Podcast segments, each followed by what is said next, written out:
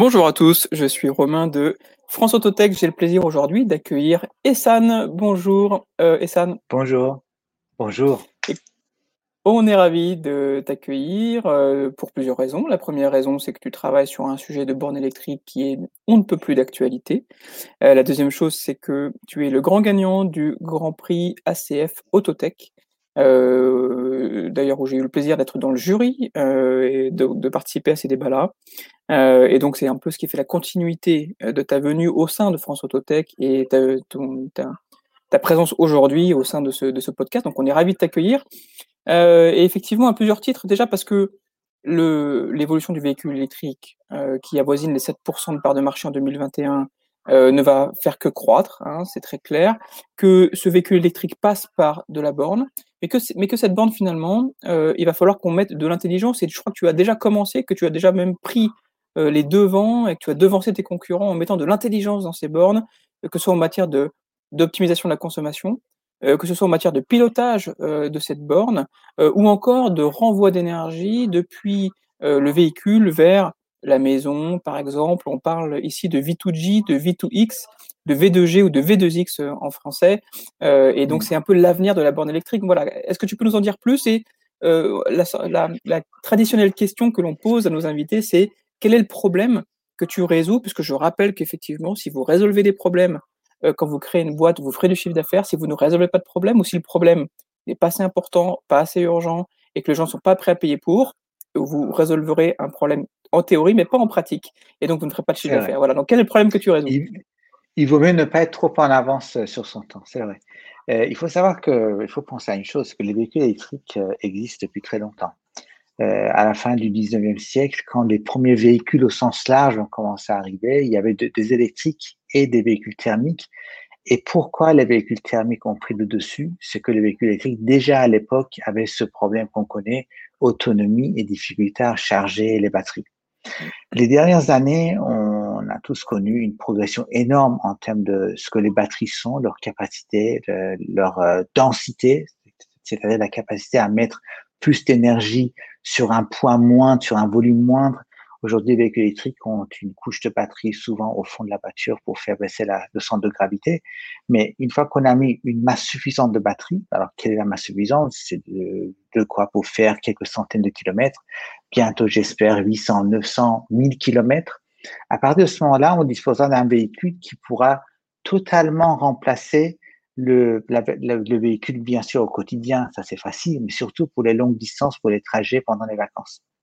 Mais ce véhicule nécessite d'être chargé. Alors, euh, la recharge d'un véhicule euh, au quotidien, si on imaginons qu'on charge tous les jours sa voiture, si on prend des chiffres statistiques de, de kilomètres parcourus par jour, euh, chacun de nous en moyenne parcourt 30 kilomètres par jour.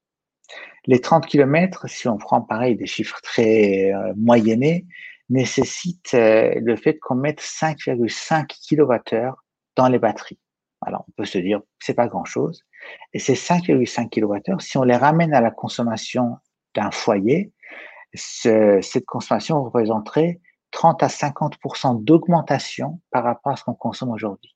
Donc, on voit bien que le véhicule électrique va avoir un impact énorme sur ce qu'on connaît aujourd'hui en termes de consommation. Alors, on connaît tous euh, chez soi les gros appareils électroménagers qui consomment. On sait que l'appareil qui consomme en termes de puissance beaucoup d'énergie, ce sont tout ce qui est four, plaques de plaques chauffantes, etc. Et l'appareil qu'on est en mesure finalement de, dont on est en mesure de retarder le cycle d'allumage, c'est très simple à faire, c'est le ballon d'eau chaude, parce que le ballon d'eau chaude, c'est beaucoup d'énergie, mais ce qu'on veut, in fine, c'est quoi? C'est que le matin, quand on se réveille, il y ait de l'eau chaude pour prendre notre douche. En, matière de véhicule électrique, on pourrait se dire de problème à peu près identique. On veut que le matin, en partant, le véhicule soit chargé suffisamment pour faire le nombre de kilomètres dont on a besoin.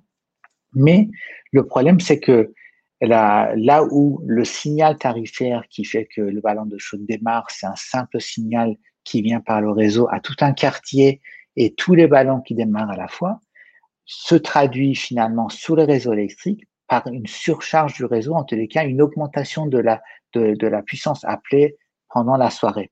Vers 22h, 22h30, 23h, il y a une vingtaine de millions de ballons de chaude qui démarrent en France et EDF à côté est obligé de relancer des tranches de centrales nucléaires parce qu'il n'y a pas assez d'énergie pour, pour faire face à cette demande.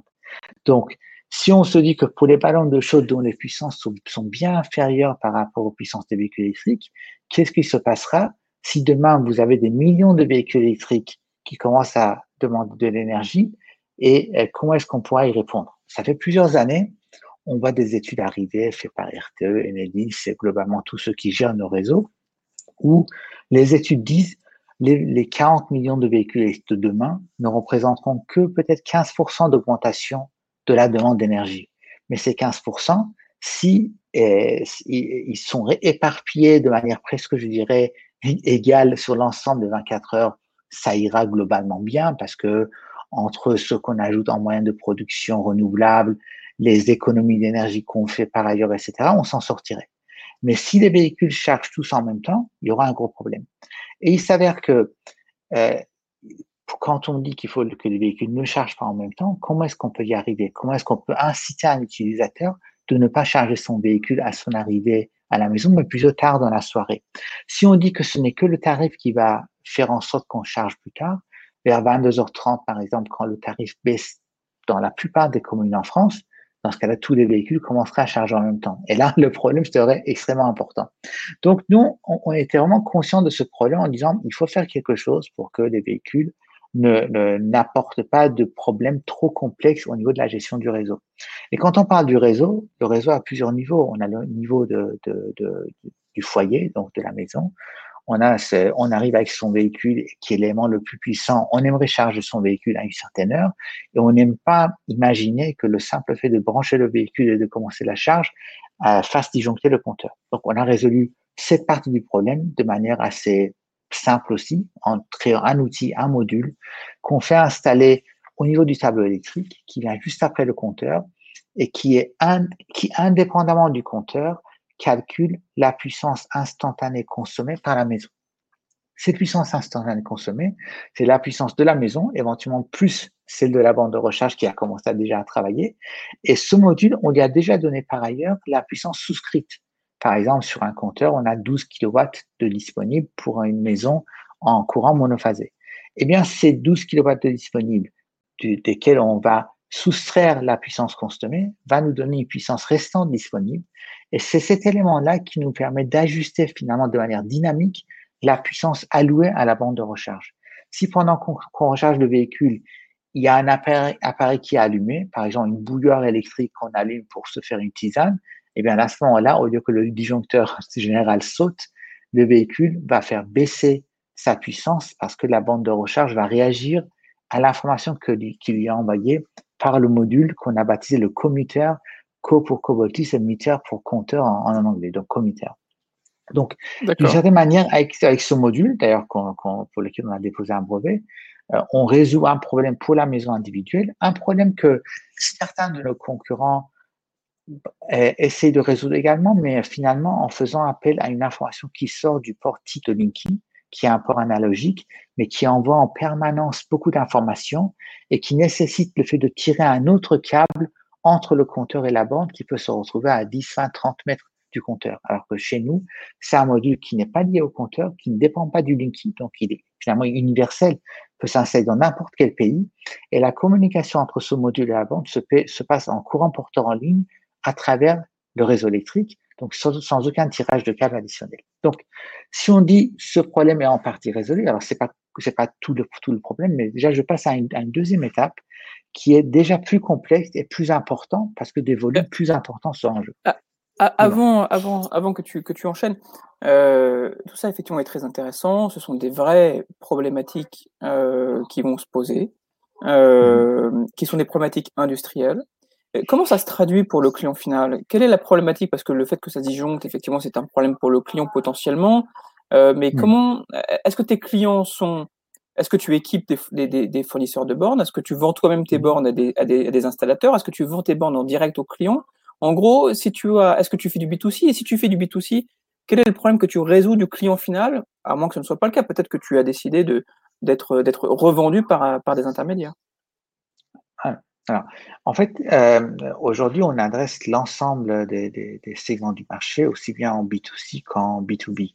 Quand on dit en B2B, c'est pas c'est le B2B qui revend à un client final. Aujourd'hui, quand nos clients sont des entreprises qui ont des parkings ou ce sont des particuliers qui veulent s'équiper en bande de recharge.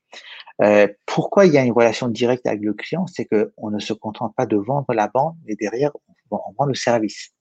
Le service qui consiste à réguler la puissance de charge du client. Certes, il y a une automatisation qui se fait en local, mais le module qui est installé chez le client, il est supervisé, il est mis à jour, euh, la bande est en permanence connectée. Toute la logique qu'on développe, c'est de dire les bandes de recharge ne sont pas des modules qu'on laisse dans un coin avec un bouton on-off.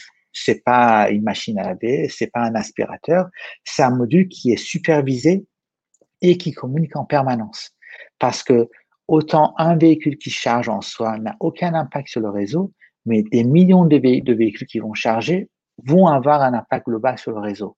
Donc, si on ne sait pas adresser les bandes un par un, on ne résout pas le problème. Et c'est ça aussi, on peut se dire, mais comment est-ce que demain on va faire pour adresser les bandes une par une si les bandes sont en nombre très important? C'est là où toute la partie de la technologie informatique, les systèmes d'information et l'intelligence artificielle qu'on a mis en place pour la gestion d'un deuxième niveau de problème, par exemple, est utile. C'est qu'on ne regarde pas les, les, bandes comme étant des unités, mais comme des ensembles dont les besoins s'additionnent tout en les distinguant individuellement.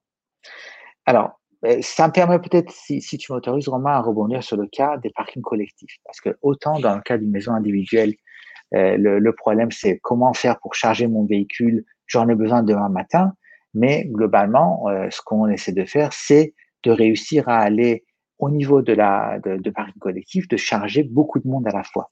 Dans un parking collectif, globalement, les véhicules arrivent et repartent à des moments qu'on ne maîtrise pas. Même si on peut établir des statistiques, ça n'empêche qu'on n'est jamais maître de ce qui se passe. Un client peut décider d'arriver, de se connecter, de ne pas se connecter, de partir, etc. Et chaque client a une demande différente. Chaque client exprime un besoin au niveau de son, de son application quand il a branché sa bande ou plus tard quand il est arrivé à son bureau ou qu'il est arrivé chez lui, où il dit je veux tant d'énergie et je veux partir à une certaine heure. J'arrive le soir chez moi, je gare ma voiture dans un parking d'une copropriété, je dis je vais partir demain à 8 heures et j'ai besoin de 20 kWh. J'arrive à mon bureau, il y a une bande, je me branche, je pars à midi pour aller déjeuner avec euh, des collègues ou je pars à 18-19 heures pour rentrer à la maison. Ces besoins-là étant des besoins individuels, euh, notre problématique consiste à répartir la puissance disponible entre l'ensemble des véhicules connectés de manière intelligente. Parce qu'il y a celui qui est euh, qui demande plus de puissance, plus d'énergie et qui est pressé, celui qui part plus tard et qui finalement a demandé peu d'énergie. Dans ce cas-là, notre répartition tient compte de la demande de, chaque individu, de la demande de chaque client, de sorte que chacun obtienne satisfaction. Et cette répartition est dynamique. Ça veut dire que un nouveau véhicule arrive, on répartit différemment la puissance. Un véhicule qui s'en va, on réoptimise la répartition. Et cette optimisation et répartition de puissance qui, comme je disais, est dynamique, se fait en utilisant des techniques d'intelligence artificielle où on a fait en amont un cycle d'apprentissage pour que l'algorithme puisse faire son travail correctement. Et puis, pendant que le véhicule arrive, en une, deux, trois secondes, l'optimisation se fait et on fait une promesse au client qu'on va tenir. Si on lui dit à 18 heures, tu auras les 20 kWh, il est certain qu'il les aura. Il faut savoir que ce problème est vraiment un problème complexe et que la concurrence, en général, euh, le résout de deux manières. Une manière déjà très simple, c'est de dire le premier a ce qu'il veut, le deuxième a ce qu'il veut, le troisième éventuellement, le quatrième, il n'y a plus rien, on lui donne plus rien. Donc, c'est totalement injuste et pas du tout satisfaisant pour le client. D'autres font différemment en se disant, bon, on va répartir à, à part égale entre tous ceux qui sont connectés. Donc, 4 véhicules divisé par 4, 5 divisé par 5. Sauf que là, on ne tient pas compte de la demande. Et en faisant ça, c'est certain qu'il y aura beaucoup plus d'insatisfaits. Mais comme les, concurrents cherchent quand même à satisfaire le client, qu'est-ce que cela les, les, oblige à faire? C'est d'augmenter la puissance au niveau du compteur principal. Donc, nous, étant donné qu'on fait finalement du booking temporel, on arrive à avoir un compteur avec une puissance beaucoup plus raisonnable avec un nombre de clients beaucoup plus important qu'on arrive à satisfaire. Et dans cet élément, dans ces éléments d'optimisation, on intègre un autre euh, facteur très important qui est le tarif d'achat d'électricité. On veut tous acheter son électricité au meilleur tarif. Alors, on connaît les tarifs hors creuse. Euh, euh, c'est comme ça que globalement les fournisseurs d'énergie proposent leurs offres. Mais le monde va vers une modulation tarifaire qui va peu à peu devenir avec des tranches horaires beaucoup plus importantes, même à terme peut-être des, des, des, tarifs horaires. Il faut savoir que sur le marché de l'énergie solide, dans lequel les fournisseurs d'énergie achètent les mégawattheures d'électricité qu'ils fournissent à leurs clients, le tarif est un tarif horaire. Et si notre algorithme, en fait, intègre en entrée dans ces éléments de calcul les tarifs d'achat heure par heure, ce qui fait qu'en pratique, demain, quand nous serons face à un marché où les tarifs seront horaires, les puissances affectées aux différents clients se déplaceront pour qu'on aille chercher une puissance maximale disponible dans les tarifs meilleur marché et baisser la puissance quand les tarifs sont élevés. Ce qui fait que indirectement, le client va payer moins cher. Nous, nous allons dégager une marge plus confortable parce qu'on va euh, générer de la marge entre l'achat et la vente. Et chose très importante, c'est qu'on participe de cette manière à l'équilibrage du réseau. Parce que demain, si on est face à des tarifs horaires, si un tarif est bon marché à une certaine heure, cela signifie qu'à l'heure en question, il y a abondance d'électricité. Il faut savoir que ce marché d'énergie, on parle de marché spot par exemple, il y a des semaines pendant l'hiver, par exemple, il y a des régimes de vent très importants sur toute l'Europe. Les éoliennes tournent à plein régime. Ben, pendant cette période-là, le tarif d'électricité baisse énormément parce qu'il y a une surplus de, production des éoliennes. Et ben, pendant ces périodes, on pourrait même inciter les clients à augmenter un petit peu leur consommation, à remplir davantage leur batterie. Eux seront gagnants parce qu'ils paieront l'excès moins cher. Nous gagnerons aussi et le réseau sera content puisque finalement, on se sera débarrassé de l'électricité qui autrement aurait été gâchée. À un moment donné, le réseau ne peut pas absorber une surproduction. On est obligé d'arrêter des productions d'éoliennes pour pas venir surcharger le réseau électrique. Et parce que je rappelle que l'électricité ne se stocke pas et qu'effectivement il y a un vrai sujet, voilà, il y a un vrai sujet de répartition de l'électricité. Et du coup, alors c'est très intéressant effectivement parce que euh, tu t'adaptes à chaque fois, enfin à la fois à la demande et tu peux effectivement aussi intégrer une temporalité et un marché finalement avec un cours avec un cours de l'électricité. Et du coup, est-ce que tu pourrais toi euh, aussi devenir broker finalement? Parce que un, tu prends une marge sur l'électricité que tu distribues et deux, tu pourrais aussi répartir l'électricité qui est stockée en surplus dans les véhicules pour après les dispatcher soit à la maison, soit aux autres, euh, aux autres euh, automobilistes. C'est tout à fait le cas. En fait, euh, c'est vrai que dans cette position, on a intérêt à, à, participer à un marché dynamique et pas statique comme l'est aujourd'hui le marché juste où on est client d'un fournisseur d'énergie avec euh, une base tarifaire hors pleine creuse. Et c'est vrai que si on est capable d'acheter de l'électricité sur le marché à des tarifs horaires, on peut en tirer avantage et faire bénéficier les clients aussi, puisque bah, il, faut qu'il y ait une partage de valeur. Et effectivement, euh, chose très importante, c'est vraiment l'élément qui fait que les véhicules électriques vont être non, non seulement non seulement on résout un problème en apportant ce genre d'algorithme, mais également les véhicules en soi vont pouvoir apporter une solution pour un grand phénomène, un grand problème du réseau électrique au sens large, sont les phénomènes d'ordre de pointe. Euh, quand on parle d'heure de pointe, cela signifie que bah, il y a une grosse consommation, une grosse demande d'électricité, et ceux qui aujourd'hui créent l'ensemble des éléments de production sur un réseau sont obligés de quelque part de euh, euh, créer le réseau, de designer le réseau en fonction de ces heures de pointe. On ne veut pas imaginer que l'hiver, quand il y a une nuit très froide, que parce que les gens se chauffent beaucoup, que le réseau se, complètement tombe en rade et les choses s'arrêtent. Donc, celui qui design le réseau doit penser à l'extrême. Mais le problème, c'est qu'en pensant à l'extrême, pendant ces heures de pointe, et on a tous les soirs des heures de pointe, on fait les heures de pointe du soir, justement, c'est quand les, euh, les gens rentrent chez eux jusqu'au moment où ils vont dormir. Ce phénomène d'heures de pointe, pour pouvoir y répondre, on est obligé de faire démarrer, les producteurs finalement font démarrer des centrales thermiques, euh, c'est-à-dire qu'en fait, à côté de chaque centrale solaire ou éolienne, on demande à mettre également des turbines à gaz, parce que quand il y a une variabilité de production d'énergie sortant du solaire ou d'éolienne, on est obligé de compenser tout ça avec des turbines à gaz.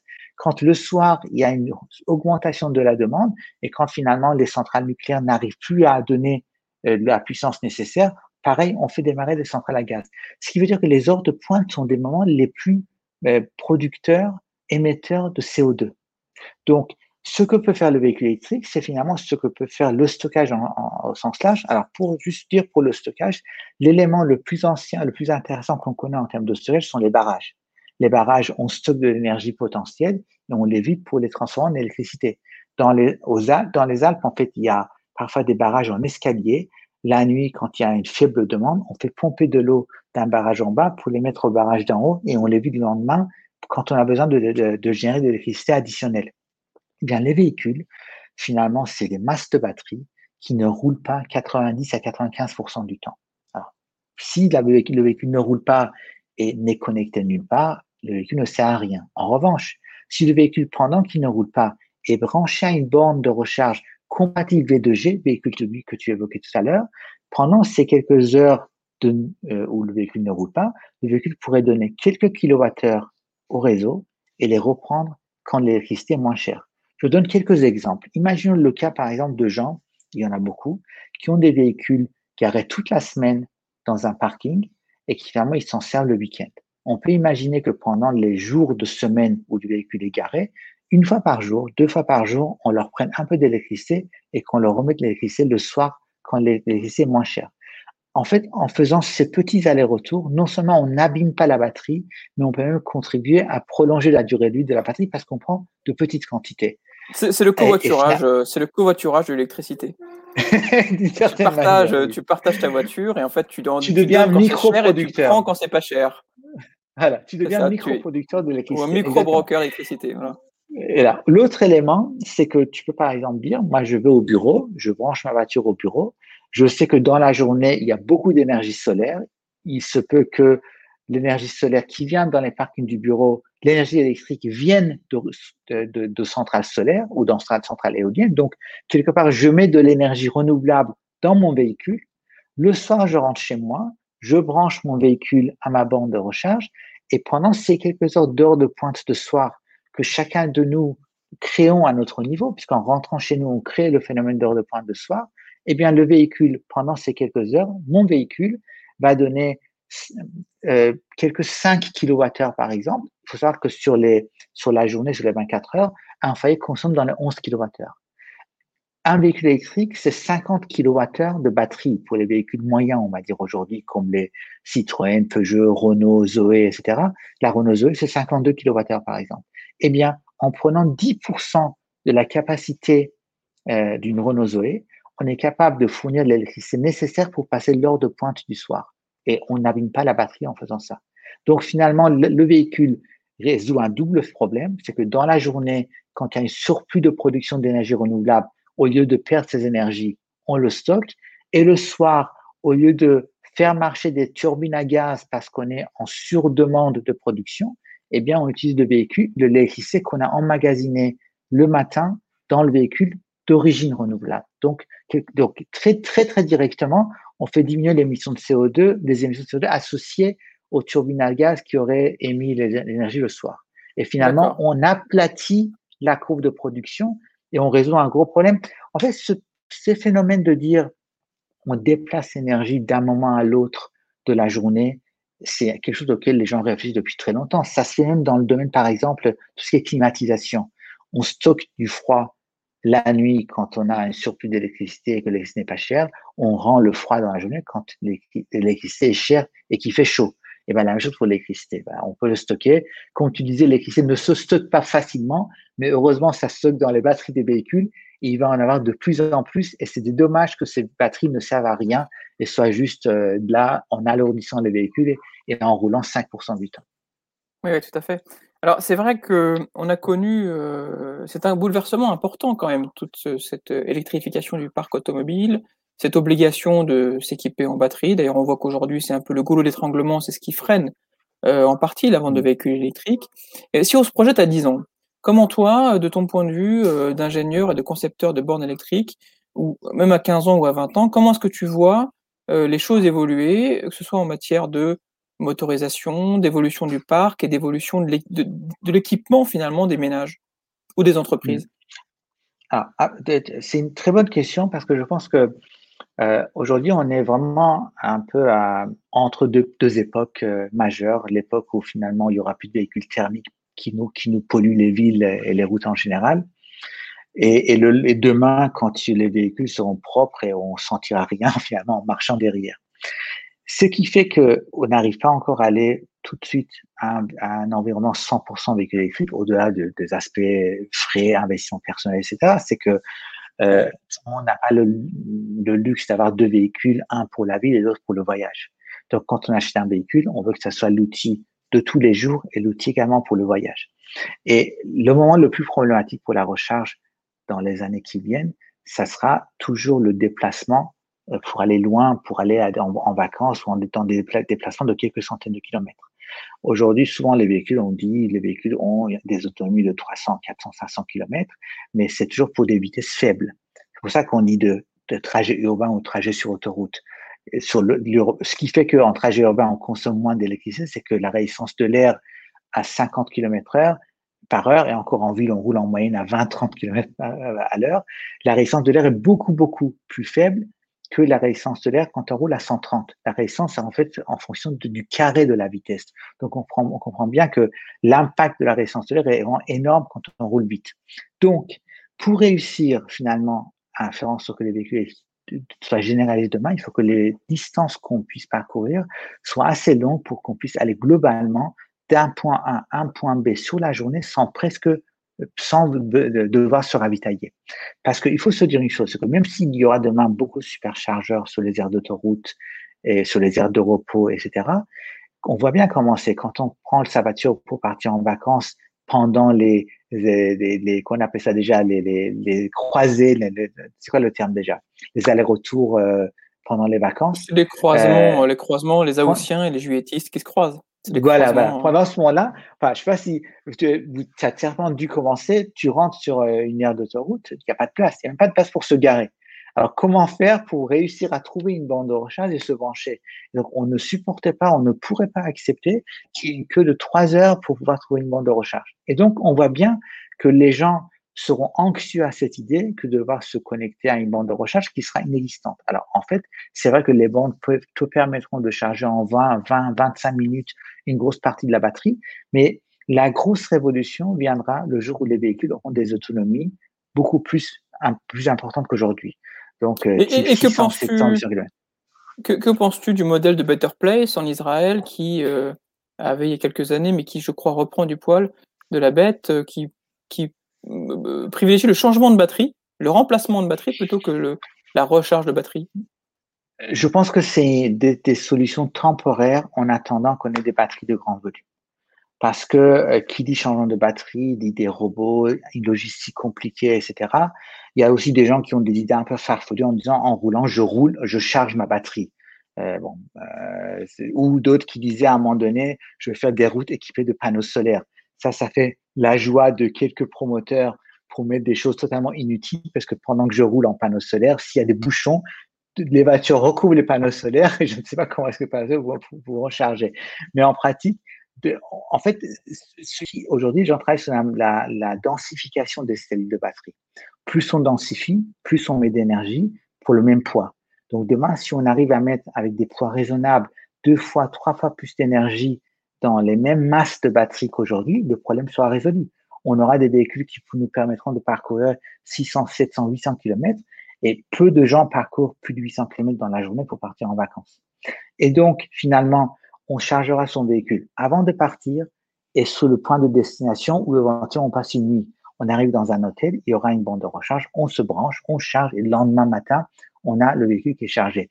Et les quelque peu qui ne pourront pas faire ce calcul-là, bah, ils s'arrêteront dans les aires d'autoroute, mais ils ne constitueront pas l'essentiel des voyageurs. Ça sera une, partie des gens, et donc des superchargeurs pourront répondre à leurs besoins. Il faut se dire que quelques centaines de superchargeurs installés sur des aires d'autoroute, parce que quelques centaines de places de parking, il faut des grosses centrales de production pour pouvoir desservir, donner à cette puissance. Donc, je pense que d'un point de vue très pratique, euh, la solution viendra du jour où il y aura des puissances importantes embarquées, des capacités importantes embarquées dans les véhicules, et les véhicules qui sont capables de charger au point de départ et au point d'arrivée. Et ça amène à un autre point qui est intéressant, qui est qu'aujourd'hui, beaucoup de gens achètent des véhicules, ils ont 20, 30 kWh de batterie, des véhicules de première génération, et, finalement, euh, ces gens-là, ils vont euh, connecter leur véhicule sur une prise classique.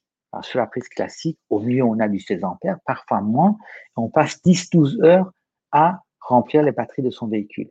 On peut le faire quand les batteries ont de petites tailles. Mais demain, quand on aura des batteries qui auront 80, 90, 150 kWh de capacité, la petite prise domestique ne suffira pas. Donc, il va falloir que les infrastructures de recharge qu'on met en place soient capables de donner une puissance plus élevée que la petite prise domestique. Et c'est en ça que euh, nous, par exemple, quand, quand, quand, nous mettons en œuvre euh, une infrastructure de recharge dans un immeuble, que ce soit d'habitation ou de bureau, on prévoit systématiquement de quoi pouvoir faire passer une puissance de 22 kW par bande de recharge. On va pas donner en parallèle 22 kW à chacun. Comme je disais, on fait de l'optimisation. Mais chaque un véhicule à un instant T, s'il n'y a pas trop de véhicules en, train de charger en même temps avec les mêmes priorités, aura ces 22 kW de, puissance. Ce qui fait que finalement, avec cette méthode de répartition et de, des chargeurs prévus pour l'avenir, on sait que nos bandes de recharge, avec les installations qu'on réalise, vont pouvoir résister à cette augmentation de demande de puissance que les gens auront. C'est certain que les prises domestiques qui aujourd'hui suffisent, demain ne suffiront pas, mais celui qui veut charger son véhicule avant de partir en vacances chez lui ou son bureau, avec une vraie bande de recharge pourra le faire, et puis il le rechargera à l'arrivée à destination. Ok, je comprends. Alors, je vois que tu es vraiment très passionné par ton sujet.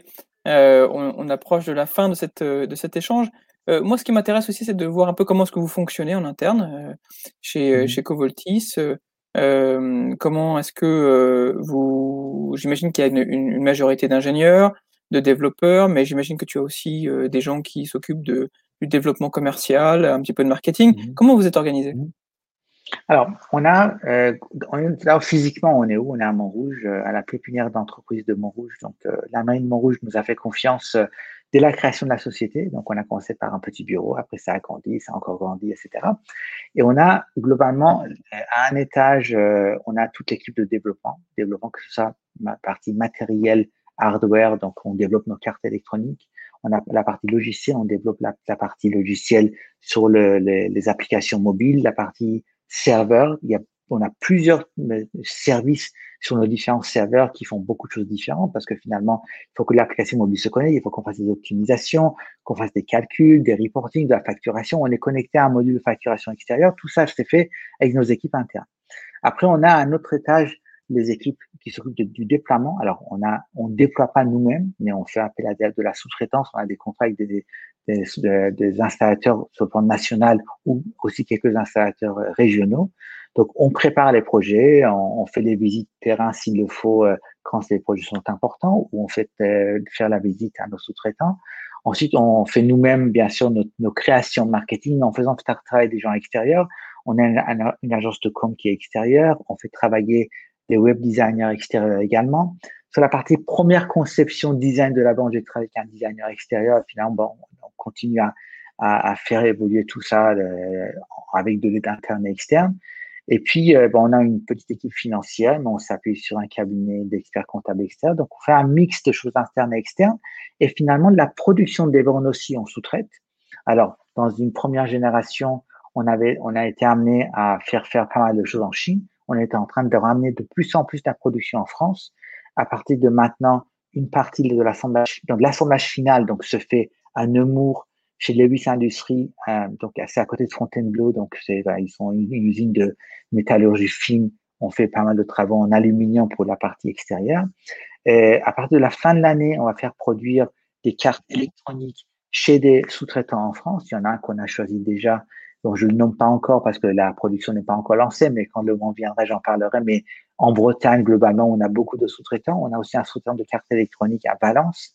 Et donc, euh, euh, à la fin de l'année, la version 2 de notre borne intégrera de l'intelligence forcément venant de notre création, la production qui sera faite également en France et l'assemblage également en France. Donc, on aura un produit qui va être totalement français et européen. Je dis européen parce que bah, c'est totalement français, mais avec juste peut-être quelques pièces plastiques qui viendront de, de part et d'autre, mais le, le 90% de la valeur sera créée localement en France.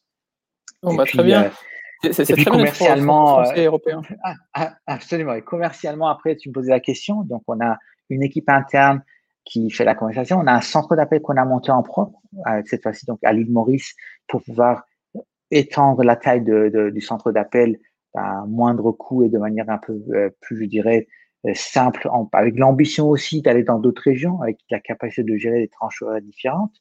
Et, globalement, donc, euh, nos commerciaux, soit on fait des appels entrants pour les particuliers, soit on part de bouche à oreille avec des grands comptes, mais on arrive à avoir pas mal de prospects avec, on a aujourd'hui euh, des bandes, beaucoup de bandes installées. On a quelques 250 bandes déjà installées. On essaie d'atteindre les 1000 bandes installées pour la fin de l'année. Et puis, ben, on espère d'ici un an et demi être sur un rythme encore plus important puisque le monde de, véhicules électriques est en pleine croissance. On aura vraiment la vitesse max dans les 5-6 années qui viennent. On aura, je dirais, à peu près 10-15 années de, de, de, grands déploiements devant nous. Donc, je pense que c'est un marché où, où euh, on, a notre place puisque notre borne a été primée, comme tu disais au départ, par le Grand Prix automobile euh, Club de France Autotech et que c'est une manière aussi, une reconnaissance de ce qu'on représente, de la technologie embarquée, de la vision qu'on a sur l'évolution du marché.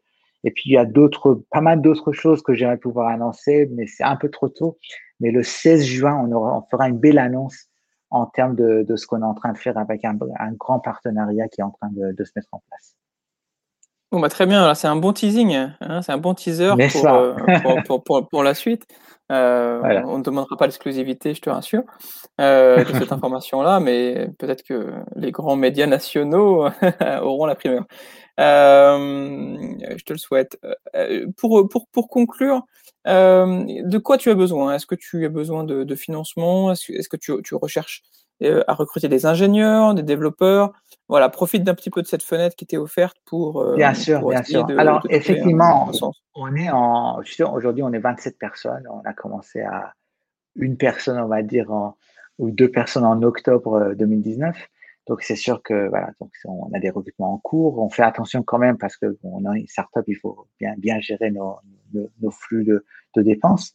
Et, et, justement, pour pouvoir continuer à croître vite, puisque qui dit croître dit beaucoup de bornes à construire, beaucoup de bornes à installer, beaucoup d'argent immobilisé entre la production, l'installation et quand le, client nous paye ou on perçoit la subvention. Mais globalement, il y a besoin de, de financement pour continuer également à faire tout ce qui est notre R&D, puisque euh, je te disais qu'on est en, train de préparer notre version 2 de la banque qui sera encore mieux que la version 1 en termes d'intégration.